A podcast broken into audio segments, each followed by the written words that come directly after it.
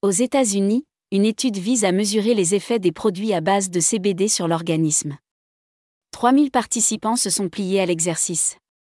Les premiers résultats sont encourageants. Les chercheurs notent une amélioration de l'humeur chez 71% des participants. La publication définitive de l'étude est prévue début 2022. En France, la consommation et la vente de CBD continuent de faire couler beaucoup d'encre.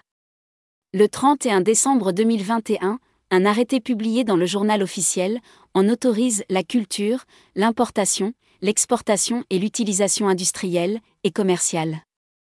Cependant, les fleurs et les feuilles sont interdites. Mais quels sont les effets du cannabidiol, ce produit bien-être réputé pour aider à réguler l'humeur?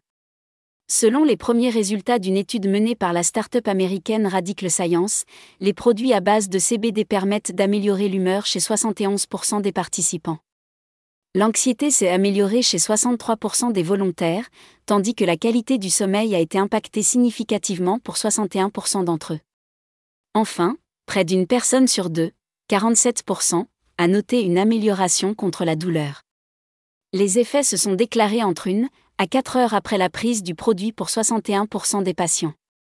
Pour obtenir ces résultats, les chercheurs ont interrogé plus de 3000 volontaires sur une période de 4 semaines.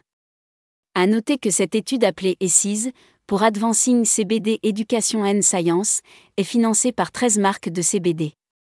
Elle vise à mesurer les effets de produits à base de cannabidiol vendus sur le marché américain. Il s'agit de la plus grande étude jamais réalisée sur les produits de CBD. Pour mener à bien leurs recherches, tout en limitant les conflits d'intérêts, les auteurs de l'étude insistent sur la méthodologie appliquée. Par exemple, une partie des essais a été conçue en double aveugle. 208 participants ont pris l'un des 13 produits CBD, disponibles dans le commerce ou en vente libre, tandis qu'un groupe de 298, qui n'a reçu que le placebo, a servi de groupe témoin. Peut-on lire dans l'étude?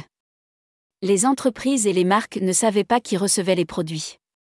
La publication définitive est prévue début 2022. Elle sera alors soumise à la validation scientifique.